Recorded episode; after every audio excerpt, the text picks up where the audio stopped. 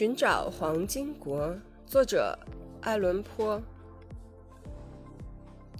服饰优雅华丽，一名堂堂骑士顶烈日骄阳，穿蒙蒙夜色，走过千里迢迢，唱着一支歌谣，一直在寻觅那黄金之国。